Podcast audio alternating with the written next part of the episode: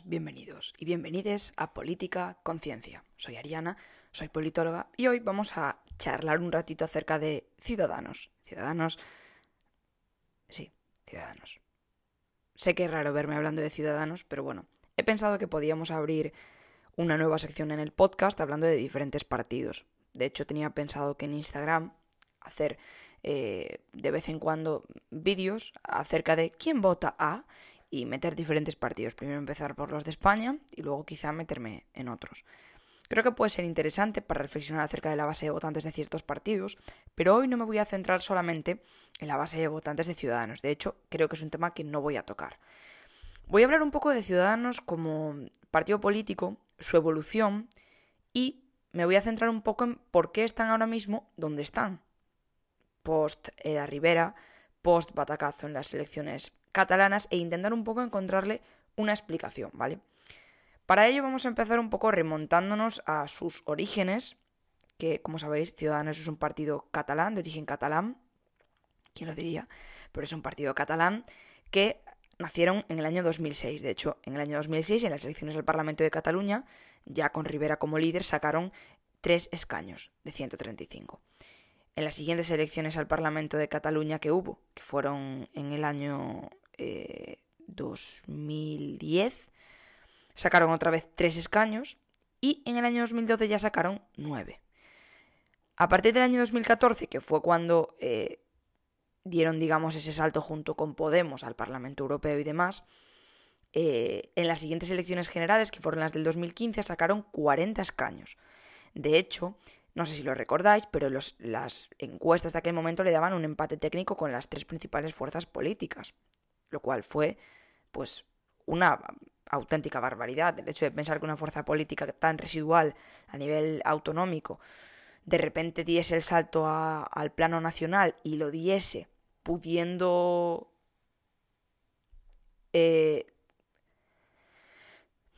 es que no sé muy bien cómo expresar esta parte. Pudiendo poner en jaque al PSOE y al PP, que eran los partidos hegemónicos en España desde hacía 40, 30, 40 años, pues es una auténtica barbaridad. ¿Qué pasa? Estuve leyendo antes un artículo, que creo que era de Cámara Cívica, que decía que el pecado que cometieron fue el de la vanidad. Porque Ciudadanos siempre se presentó como un partido centrista, ni de izquierda ni de derecha, que venía a acabar con las viejas políticas y las viejas brechas y clipaches y, y, que era un partido nuevo que se iba a alejar de todo lo anterior. Nada de corrupción, nada de, bipartidismo rancio. ¿Qué pasa? Que cuando vieron que tenían reales, o sea, realmente posibilidades de ganar, sí que es cierto que su discurso fue cambiando. Y esto es algo muy propio de Ciudadanos, porque empezaron siendo un partido, pues eso, de centro, eh, liberal en lo económico y liberal también en lo social. Luego fueron como una especie de partido socialdemócrata extraño, pero cuando fueron con libertas en, en Europa, a partir de ellas se empezó a ver que no eran de centro izquierda, sino al contrario, que eran como mínimo un partido de centro derecha. Y veíamos que, esta, que este declive, estos bandazos ideológicos, digamos que en, con las elecciones del año 2015 parecía como que habían encontrado su espacio de vamos a pactar tanto con la izquierda como con la derecha, pero sin nacionalismos y sin extremismos de ningún tipo. Vamos a facilitar la gobernabilidad. O sea, tenían la receta perfecta para ser un partido bisagra. ¿Qué pasa? Que cuando vieron que tenían posibilidades reales de ganar, ahí se empezó a subir un poco eh, Rivera la parra. Y es ahí donde empezaron a, a cambiar su discurso y sobre todo creo que ahí es donde Rivera empezó a enseñar realmente cuál era el pie del que cojeaba y cuando hablaban de que no iban a pactar ni con unos ni con otros, eh, y sobre todo haciendo hincapié en que con la izquierda no iban a pactar, porque con la derecha siempre han sido bastante más tibios, fue ahí cuando empezaron ya a perder reales, realmente las posibilidades de votar, porque si tú como elector, por primera vez en muchos años, te planteas cambiar tu voto del bipartidismo hegemónico a un partido que ves que es más, digamos, sensato, más de centro, que estás dispuesto a cambiar tu voto que llevas dando durante años a los mismos partidos, pero de repente te dice que él no va a favorecer la gobernabilidad, que son ellos o no es nadie, entonces dices, espera, si esto me va a llevar a una debacle de repetición electoral y me va a llevar a una debacle de mm, inseguridad vital, prefiero seguir votando a los mismos. Y este fue el primer problema. Y sobre todo la, la deriva, cuando tienes un discurso que vende una cosa, pero que realmente se acerca mucho a otra, la gente no es tonta y la gente va a decir, vale, ¿qué eres exactamente? O sea, porque tú me estás queriendo vender que eres un partido de centro sensato y realmente eres un partido de derecha, eh, no una derecha conservadora, una derecha bastante liberal, pero un partido de derecha al final. Entonces, esos votantes de izquierda que te hubiesen pensado darte su voto porque te veían con una opción moderada y viable, de repente van a decir ni de coña, ni de coña. Y de hecho ahora es uno de los problemas que yo veo, que Ciudadanos no ha revisado su estrategia ni su discurso en ningún momento. Son claramente un partido de derechas, sobre todo porque en el eje nacionalismo, no nacionalismo, están claramente en la parte nacionalista y porque las premisas en este aspecto los vuelven bastante conservadores, a pesar de que en la parte social sean, bueno, bastante progresistas, tienen un feminismo liberal, defienden los derechos del colectivo LGTBI y demás, a su manera y de forma liberal, evidentemente. Pero está claro que el corte ideológico es de derechas. ¿Qué pasa? Que al ser un partido que se, que se metía dentro de, de lo que podríamos llamar partido cachol, que fue una definición que salió en los años 60, que nos decía básicamente que, pues, reducen el discurso a una serie de variables básicas, que esto puede parecer quizá populista, pero no es exactamente igual. Eh, por ejemplo, otra de las características es que estarían organizados y dirigidos por una élite que depende de un líder, es decir, era un partido muy personalista. Ciudadanos no se podía plantear sin Rivera, en cambio sí que nos podemos plantear un Partido Popular sin Casado o sin Rajoy, porque el Partido Popular es una organización, un partido eh, muchísimo más asentado y un partido muchísimo más tradicional que estos nuevos partidos. Eh, vemos que también dicen que intenta no solo identificarse con la clase en una posición social, sino con la sociedad en general, más transversal en ese sentido, busca el respaldo de grupos de interés, lobbies y demás, vemos que sí que cumple con las características de un partido cachol que intenta recoger votantes de diferentes partes del espectro y de los ejes de competición. ¿Qué pasa? Que yo creo que ahora se ha demostrado, y sobre todo con el batacazo en Cataluña, se ha demostrado que esa fórmula de partido catch-all nacionalista no funciona. No funciona porque si tú eres una persona de derechas nacionalista española y ves que Ciudadanos es un partido, digamos, duro con el independentismo, pero tienes a un partido claramente identificado con la derecha, como es el PP, más allá, como es Vox, y que son más duros todavía con el independentismo, que bueno, yo personalmente creo que Ciudadanos es un poco más duro con el independentismo que el PP, pero porque su discurso es más incendiario y va más al choque, pues evidentemente tú, si eres una persona de derechas que te identificas con la derecha y que además eres conservador en lo, en lo social, pues evidentemente vas a decir, bueno, pues prefiero votar a Vox, que es un partido que sé que va a ir y no va, no va a dejarle pasar ninguna al independentismo.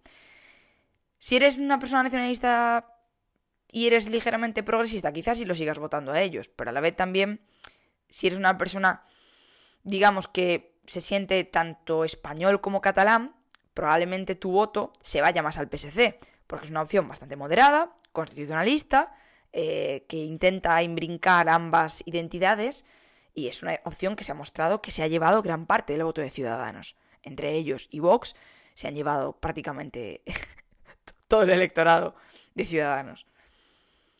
Entonces, claro, este es, es uno de los primeros problemas que tiene Ciudadanos, que nunca han sido un partido que han tenido un discurso claro y férreo.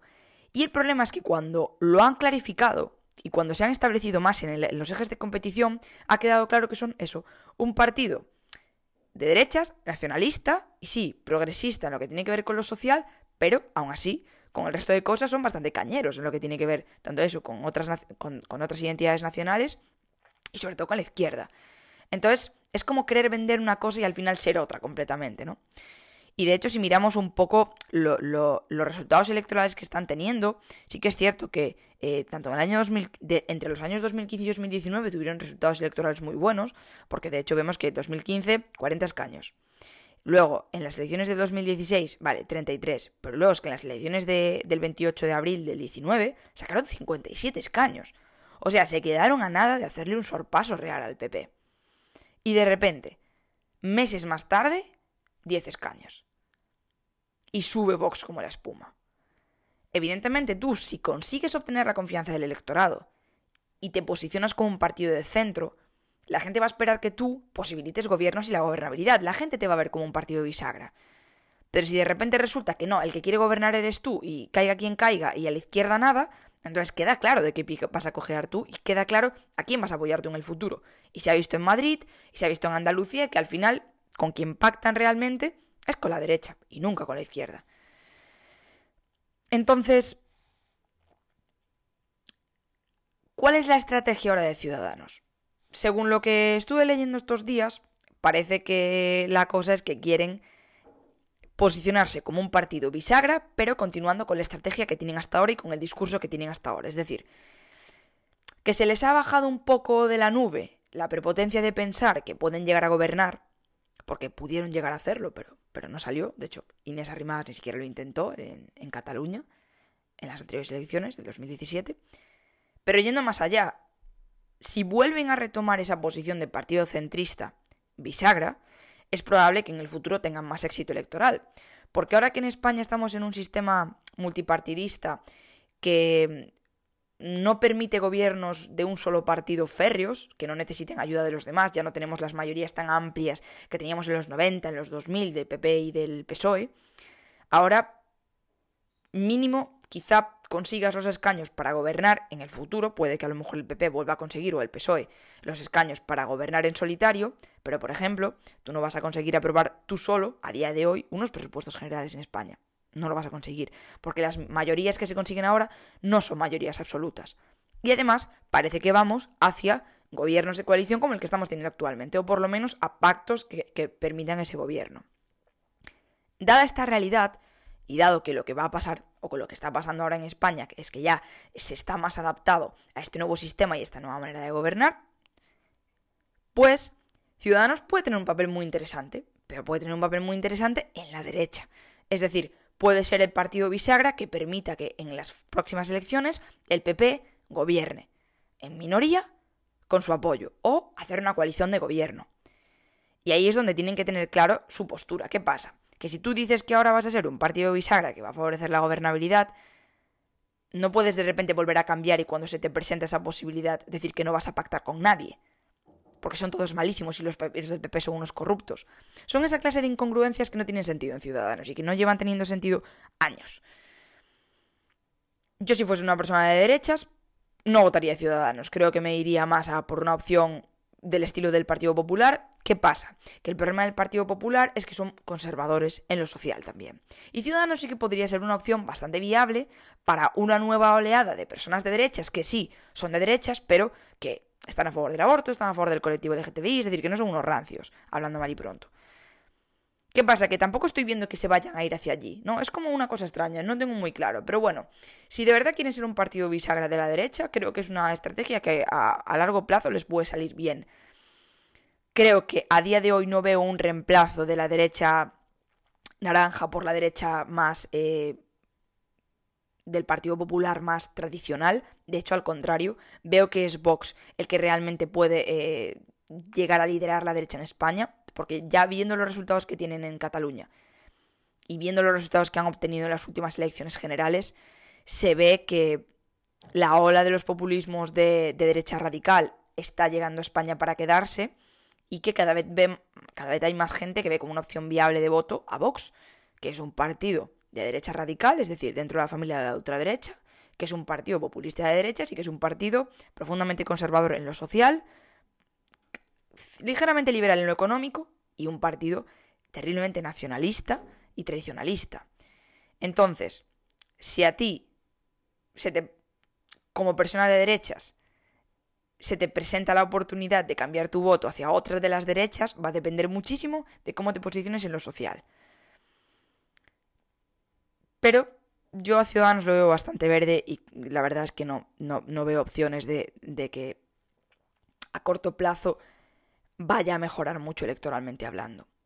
Habrá que ver cómo se maneja en las próximas elecciones, pero bueno, creo que hicieron mal en no replantearse de forma más profunda su estrategia porque, igual que en el caso de Podemos, es una izquierda que aunque ha perdido mucho, ya hablaremos otro día de, de, cómo va el tema de Podemos y de lo agotado o no que están a nivel electoral, sí que es cierto que si eres una persona progresista, de izquierdas, estándar, pues el PSOE se te queda un poco corto, el PSOE se te queda un poco a la derecha.